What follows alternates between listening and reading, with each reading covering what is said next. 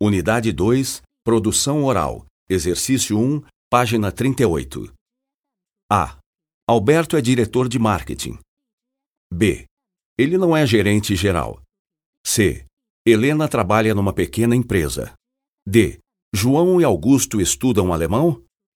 E. Eles não moram em São Paulo. F. Nós falamos português. G. Ela fala chinês? H. Eu não estudo à noite.